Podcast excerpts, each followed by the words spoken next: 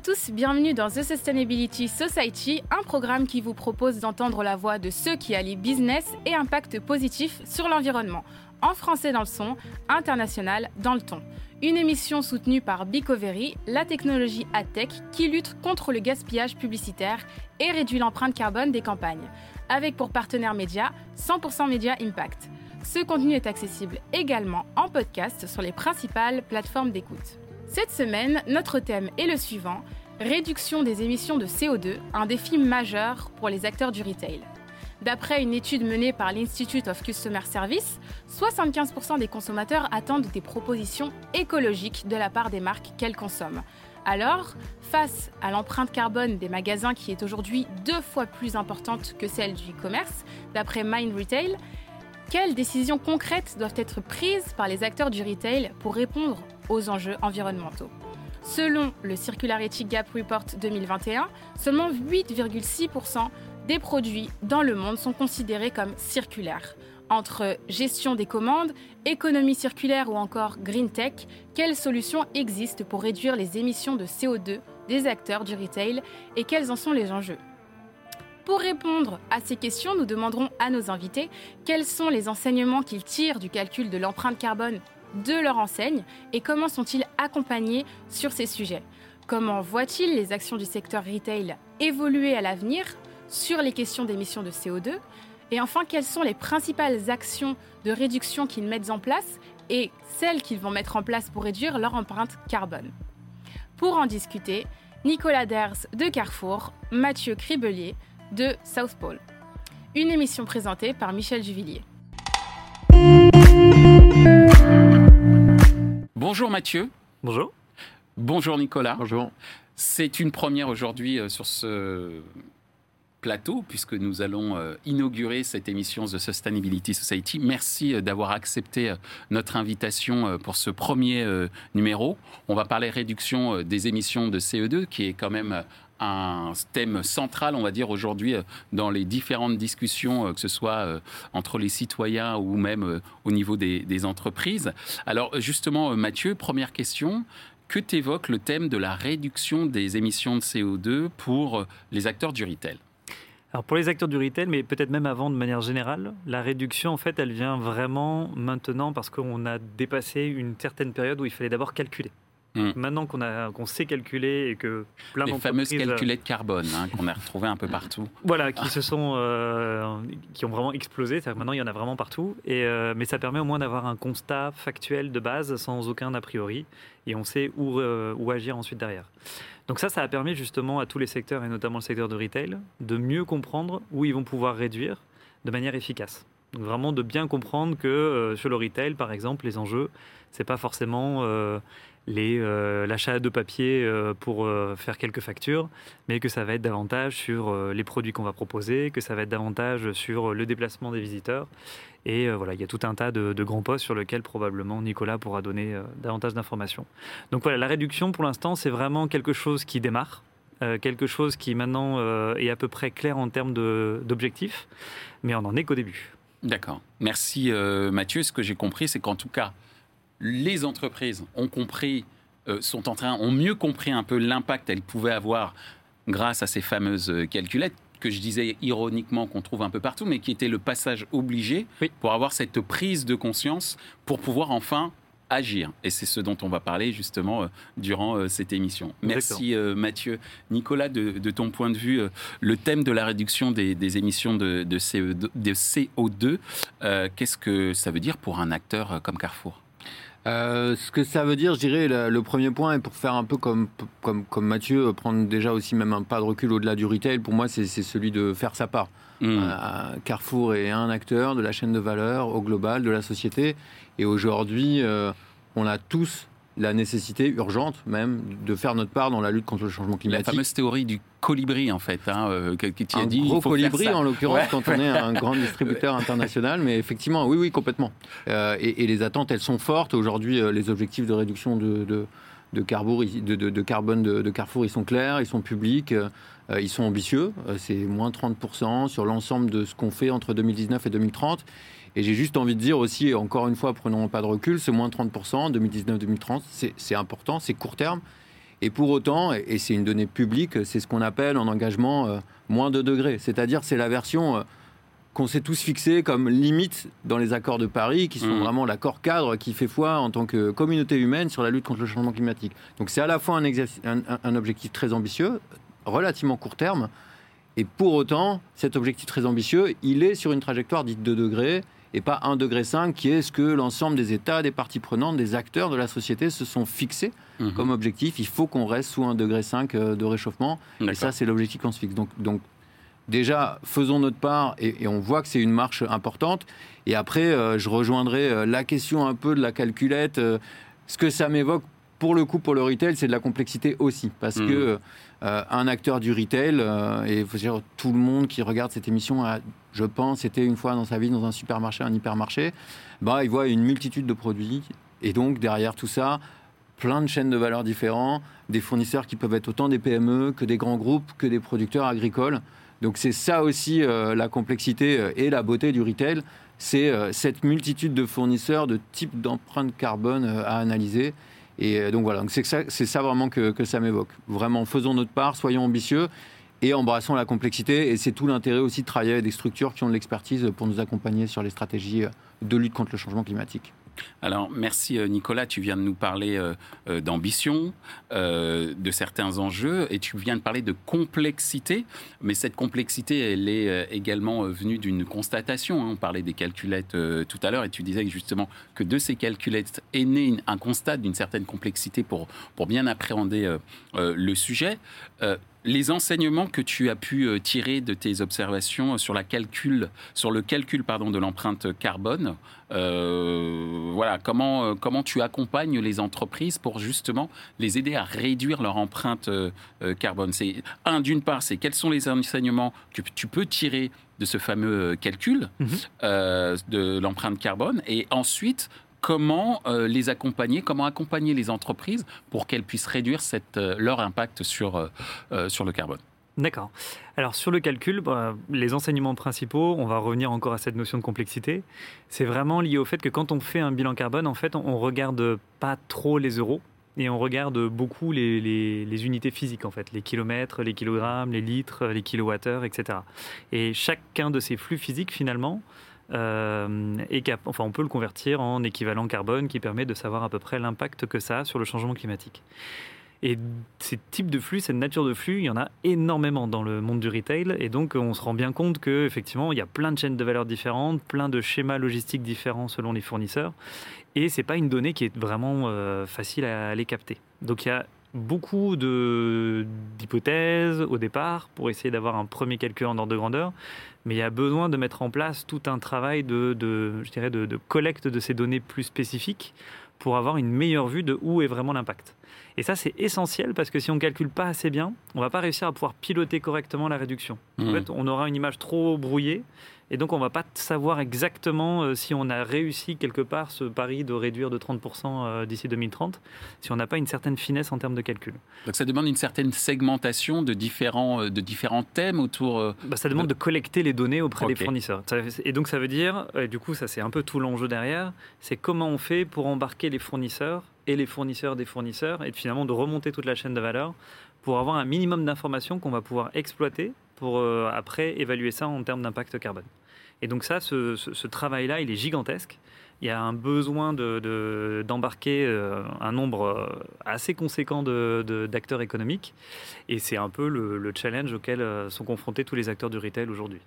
Merci Mathieu. Alors, à l'instant, Mathieu nous expliquait que ce qui était important, ce n'était pas l'unité monétaire, mais l'unité physique, ce qui n'est pas forcément évident quand on est une entreprise, hein, surtout une entreprise de commerce. Euh, et, justement, euh, de ton point de vue, euh, Nicolas, de ton point de vue de chez, de chez Carrefour, quels sont les enseignements que tu as pu tirer du calcul de l'empreinte carbone de ton enseigne et comment tu es accompagné, notamment par South Pole, pour justement avoir un impact, un impact moindre? Alors, je rejoins ce que j'en retiens de, cette approche du calcul d'empreinte carbone, c'est, euh, pardon, j'ai touché le micro, euh, c'est la courbe d'apprentissage, parce que c'est le chemin qu'on a parcouru. On a commencé en 2018 euh, à, essayer d'avoir une vision vraiment complète de notre empreinte carbone. Pour faire un tout petit peu de pédagogie, on va dire que ça peut faire un peu apothicaire, mais les émissions de gaz à effet de serre, on va les ranger dans des grandes boîtes qu'on appelle des scopes. Le scope 1, le scope 2, le scope 3. C'est pour ça que je parlais de segmentation. Exactement. Le scope 1 et le scope 2, c'est l'impact direct, mais pour le dire de manière simple en tant que distributeur, c'est mes entrepôts, c'est les camions entre les entrepôts et les magasins, c'est les fluides frigorifiques des magasins, l'électricité des magasins et les bureaux. Le premier enseignement, c'est que et, c'est sur ce point-là qu'on a agi historiquement, qu'on a les engagements les plus forts. Tout à l'heure, je disais moins de 30%, c'est sous 2 degrés dans les accords de Paris, c'est l'engagement de Carrefour.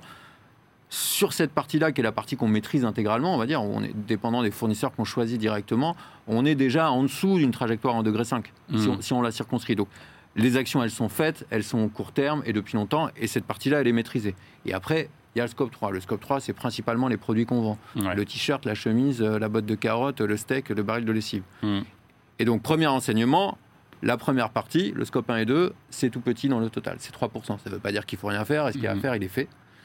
Et après, il y a tout le reste, les 97%. Et, et, donc là, on a besoin de mieux comprendre. Ce qu'on a fait au début, c'est ce qu'explique euh, Mathieu, et c'est exactement hmm. euh, ta remarque. C'est on a l'habitude de compter des euros. Oui, en, en, général, dans le retail, on sait compter des euros. Voilà, c'est le principe. Et donc, on utilisait euh, euh, une méthode un peu basique de dire quand je vends un million d'euros de ceci, ça fait X tonnes de CO2. Hmm. Le problème de ça, c'est que c'est très imprécis. Et donc la courbe d'apprentissage, elle est passée de ce qu'on appelle ça, je compte des euros contre des tonnes de CO2, à je compte euh, des tonnes de lessive, des tonnes de carottes, des tonnes de bœuf, des tonnes de veau, et je suis obligé de segmenter énormément. On va plus sur le volume de produits que sur le volume de chiffre d'affaires. Exactement. Et là, on... et ce qu'on en tire, si je dois donner quelques apprentissages principaux, c'est évidemment que premier, premier, euh, premier apprentissage, euh, magasin logistique, c'est petit dans le total, c'est moins de 3%. Les produits vendus, c'est la quasi-totalité de l'empreinte, ça et le carburant. Et gros apprentissage à l'intérieur des produits vendus. 65% hmm. de l'empreinte, par exemple, elle est liée aux produits d'origine animale. D'accord. Voilà. Donc, il y a une certaine forme de logique. Hein. Une alimentation intensive en produits d'origine animale, elle émet beaucoup plus de CO2 qu'une alimentation plus dite plus flexitarienne ou hmm. plus à base de produits d'origine végétale.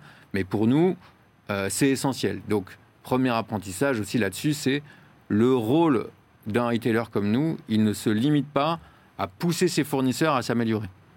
Voilà.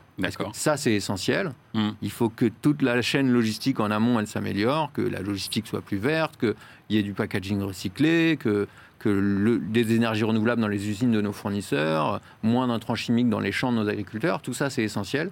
Mais ça suffit pas. Il faut aussi orienter la consommation de nos clients. D'accord. Est-ce que les fournisseurs sont réceptifs aux recommandations euh, que, Carrefour pourrait leur faire sur justement cette réduction euh, du, de l'impact carbone Alors là-dessus, on va dire qu'on a une approche euh, différenciée. Hmm. on a des grands fournisseurs internationaux. Danone, Nestlé, Unilever, Procter, tous ceux que vous imaginez, hmm. Hmm. voilà, les, les grandes multinationales, L'approche qu'on a, et c'est ce qui a été annoncé récemment dans le nouveau plan stratégique du Carrefour, elle est assez claire, c'est de dire on prend nos 100 plus gros fournisseurs, qui sont des grandes entreprises internationales avec des moyens très matures, des stratégies de lutte contre le changement climatique déjà en place. Et nous, on leur a dit quelque chose de simple, on leur a dit, bah, entre maintenant et 2026, ceux qui n'ont pas une stratégie de réduction sous 1,5 degré, on arrête de travailler avec. Voilà.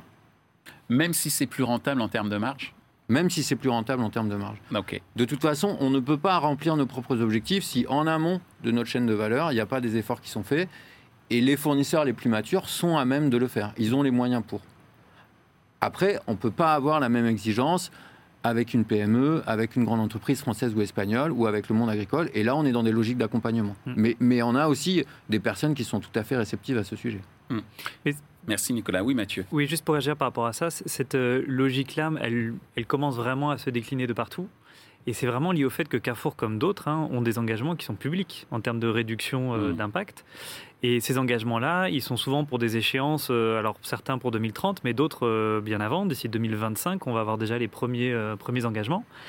Et on va rentrer dans un, un, moment où finalement tous ces engagements qui ont été pris par les acteurs économiques, qui étaient finalement de, de belles promesses, on va se rendre compte si oui ou non ils ont tenu leurs promesses. Hmm. Et donc je pense qu'il y a tout un tas d'acteurs économiques qui comprennent ça et qui n'ont pas envie d'être du mauvais côté et qui ont envie de pouvoir dire oui effectivement j'avais promis tant et j'ai été à la hauteur de ça. Hmm. Mais donc ça nécessite euh, ce genre de, décision stratégique pour pouvoir espérer y répondre, parce que sinon, c'est si on reste dans quelque chose qui est business as usual, j'ai envie de dire, sans, en étant très souple sur, sur à peu près tout, on n'y arrivera pas. C'est clair. On n'y arrivera pas. Merci Mathieu. À l'instant, justement, tu viens de parler euh, d'engagement, mhm. de promesses euh, qui sont issues de décisions euh, stratégiques comme, celles, comme ces décisions prises par Carrefour, comme nous l'a exposé tout à l'heure Nicolas. Mais d'un point de vue action concrète, quelles sont les principales actions de réduction que tu as pu observer ou que tu as pu, euh, euh, sur lequel tu as pu intervenir euh, à travers, à travers ta société de, services. Qu'est-ce que qu'est-ce que tu as mis en place ou aidé à mettre en place pour Carrefour ou d'autres acteurs? Alors, en termes d'actions concrètes, généralement, c'est quelque chose qui est, qui est nourri par, déjà, un, comprendre l'ambition de réduction qu'il faut avoir. Donc, qu'on comprenne bien que juste optimiser ici et là, bah, ça ne va pas suffire. Donc, il va falloir effectivement avoir des, des, décisions un petit peu radicales aussi parfois. Euh, et ça peut aussi se nourrir euh, notamment de benchmarks qu'on peut faire euh, au niveau du secteur pour voir un peu quelles sont les bonnes pratiques et échanger. Hmm. Ça aussi, c'est quelque chose d'essentiel. Avant de rentrer dans une action concrète, enfin un plan d'action concret, ça nous challenge tellement cette histoire de changement climatique que si chacun fait ça un peu dans son coin, quelque part, on, va, on va louper quelque chose.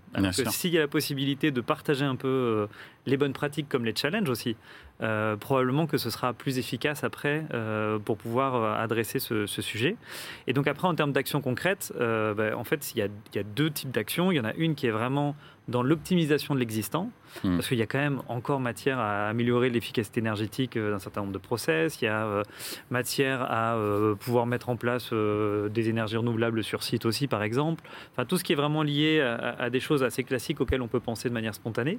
Et puis après, il y a des choses auxquelles réfléchissent euh, Carrefour et d'autres acteurs du retail, qui est vraiment sur, sur l'offre qu'on propose en fait. C'est-à-dire qu'aujourd'hui, on propose un certain type d'offre et on répond à une certaine demande. Est-ce qu'on a la possibilité finalement de peser un peu sur la demande pour que bah, peut-être que l'alimentation animale telle qu'on la connaît aujourd'hui, on sait qu'il y a une évolution vers un petit peu moins maintenant euh, de, produits euh, animaux. Et eh bien, comment on fait, nous, en tant qu'acteurs du retail, pour accompagner ça, par exemple? D'accord, merci euh, Mathieu. À l'instant, Mathieu nous, parlait de l'optimisation de l'existant, ce que tu nous as exposé également tout à l'heure à travers un certain nombre de prises de décision en commençant par les entrepôts chez, Carrefour. en termes d'actions de réduction que vous avez mis en place au sein, du groupe, est-ce que tu as des actions très concrètes, tangibles, qui ont fait que ben, vous êtes en marche, quoi. Vous êtes euh, dans la bonne voie? Alors, évidemment, euh, il y a des actions concrètes et tangibles. Je l'ai dit tout à l'heure sur le périmètre qui est notre périmètre de responsabilité euh, le plus direct, hein, les 3% mm. sur le total. Mm. Fermer des frigos, changer les flux de frigorifiques, les plans d'investissement, ils sont clairs, les objectifs seront tenus et, on, est, on est sur des objectifs ambitieux. C'est essentiel, puisque je veux dire, si on ne balaye pas devant sa porte, pas demander aux autres de, le faire à notre place. Donc, mm. euh, donc ce, point-là, il est essentiel et il est couvert. Et il est couvert depuis assez longtemps, puisque c'était des choses sur lesquelles, déjà, en tant qu'entreprise cotée, on rendait compte depuis euh, plus de dix ans. Donc il y a ce point-là. Après, euh, je dirais, et je, et je, vais venir à des actions très concrètes. Pour, nous, notre manière d'aborder les choses en tant qu'entreprise chez, chez Carrefour, c'est déjà donner une vision, évidemment, et c'est le cas quand on dit nos plus grands fournisseurs, prenez une trajectoire en degré 5 où on arrête de travailler ensemble tout en disant à des fournisseurs plus petits, on va vous accompagner parce que c'est ce qu'on veut comme standard du marché et on veut que ce soit une compétition euh, aplanie pour tout le monde, mais qui se joue dans ce jeu-là. Donc c'est donner une direction de manière claire. On a donné une direction très claire aussi en disant on vise un demi-milliard d'euros de chiffre d'affaires sur les alternatives aux produits d'origine animale sur l'Europe à horizon 2026. c'est dans trois ans.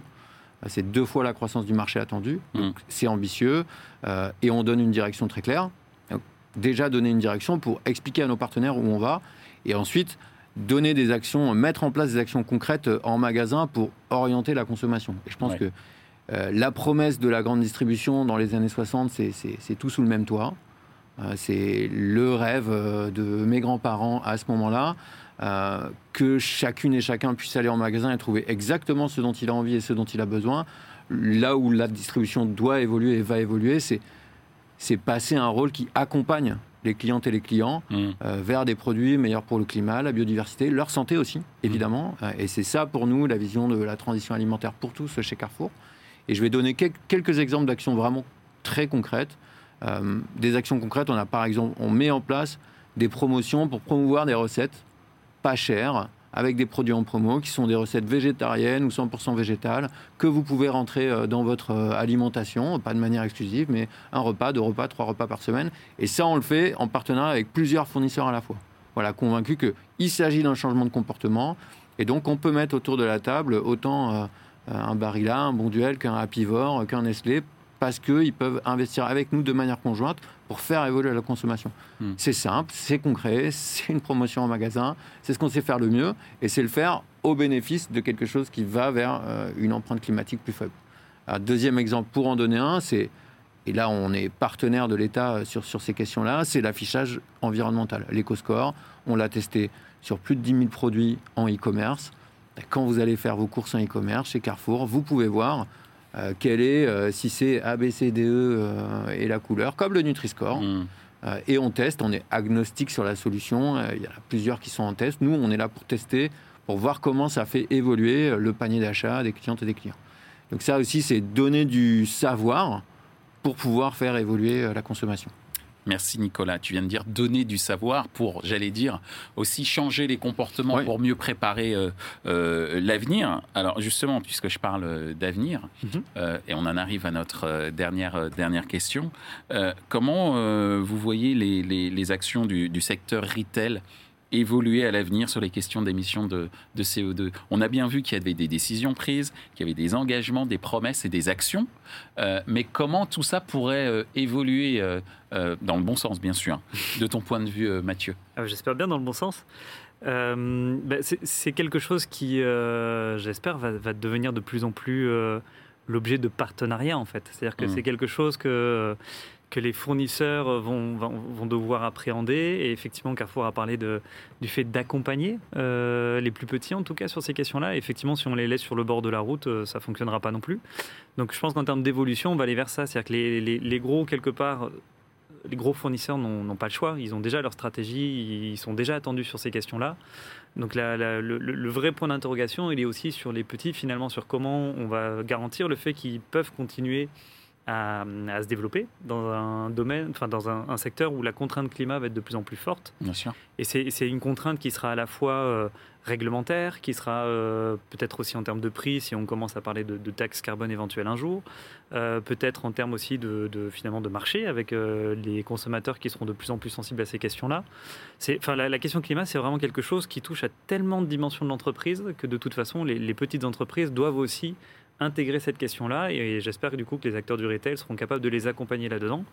Euh, une dernière dimension, par exemple, euh, qu'on a vue récemment dans, une étude, c'est d'un point de vue RH aussi, en fait. C'est-à-dire que les, si on veut avoir des jeunes talents qui viennent dans l'entreprise, il faut que l'entreprise ait quelque chose à proposer aussi sur cette question euh, climat, qu'elle ait une vision, exactement, une vision, pour pouvoir, bah, quelque part, les, les, motiver à venir. C'est aussi donner une sorte de, de répondre à cette quête de sens oui. que cette nouvelle génération est également en recherche euh, lorsqu'elle rentre dans le monde euh, du travail. Mhm. Et effectivement, l'environnement est un des piliers euh, de cette quête de sens, au-delà aussi du confort de vie.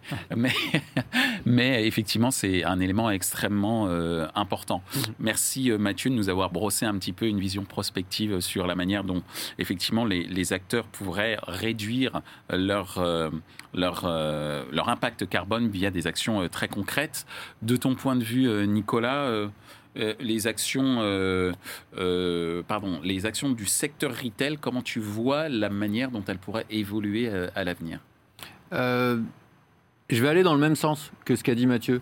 Hmm. Pour moi, bah, le secteur du retail, c'est un secteur très compétitif.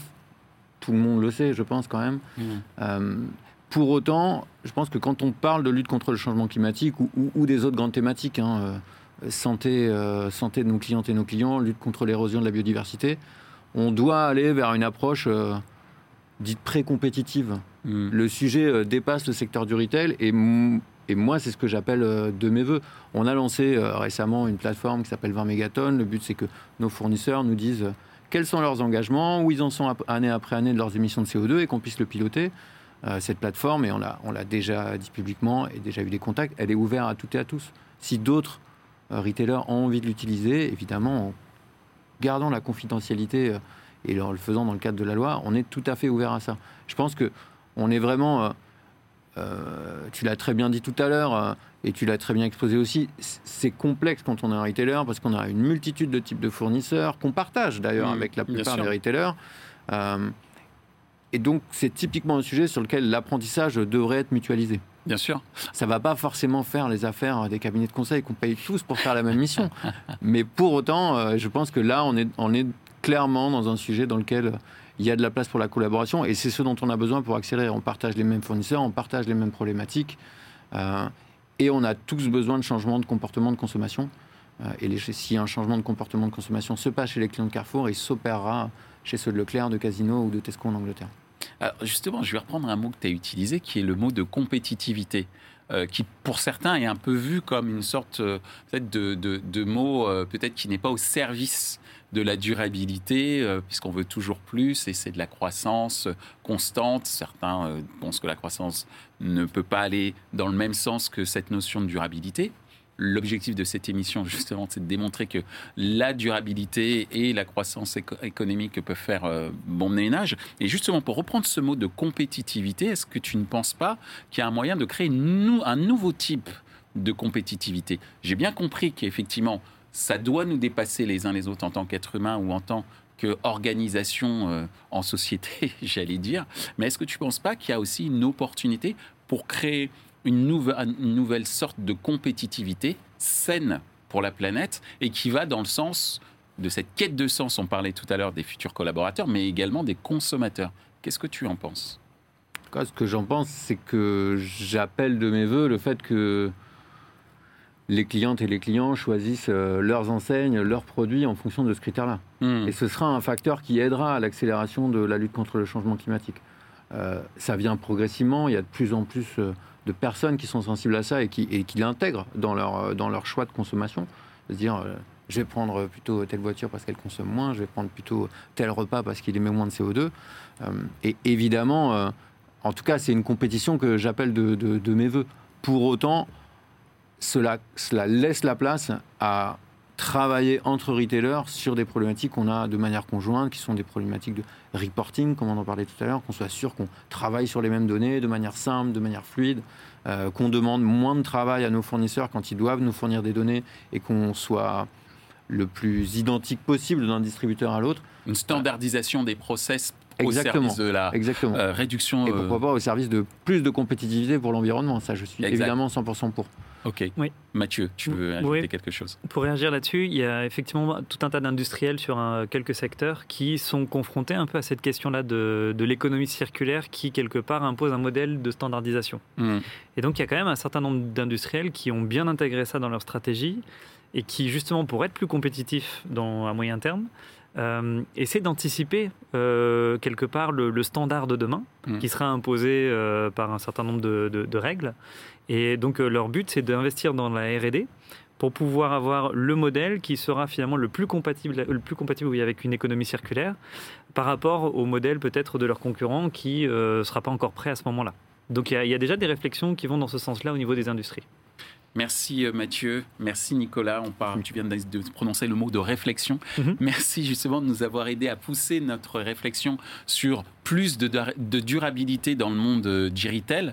Et comme je le disais également euh, tout à l'heure, l'objectif de cette émission, et vous nous avez aidé à atteindre cet objectif-là, c'est d'expliquer en quoi l'économie, le développement économique peut être également harmonieux dans le développement durable de, de, notre planète, euh, sans, euh, euh, j'allais dire, sans arrogance, mais avec simplicité et, et, en observant, en échangeant. Et donc, c'est ce que vous avez fait aujourd'hui. Vous avez échangé sur votre vision et, et, vos idées pour, pour réduire les émissions de CO2 pour les acteurs du retail. Donc, merci encore et merci à vous parce que vous êtes pour toujours les parrains de The Sustainability Society. C'est vrai. Donc, merci. Merci. merci pour ça. Ainsi s'achève ce débat autour de la réduction des émissions de CO2 chez les acteurs du retail. Cette émission vous a été présentée par Michel Givillier. Ce contenu est accessible en podcast sur les principales plateformes d'écoute. Merci à Bicovery, la technologie à-tech qui lutte contre le gaspillage publicitaire et réduit l'empreinte carbone des campagnes publicitaires. Merci à notre partenaire média 100% Média Impact. Merci également à l'ensemble des équipes d'Altis Media pour la réalisation de ce programme post-production, traduction et sous-titrage par Uptown.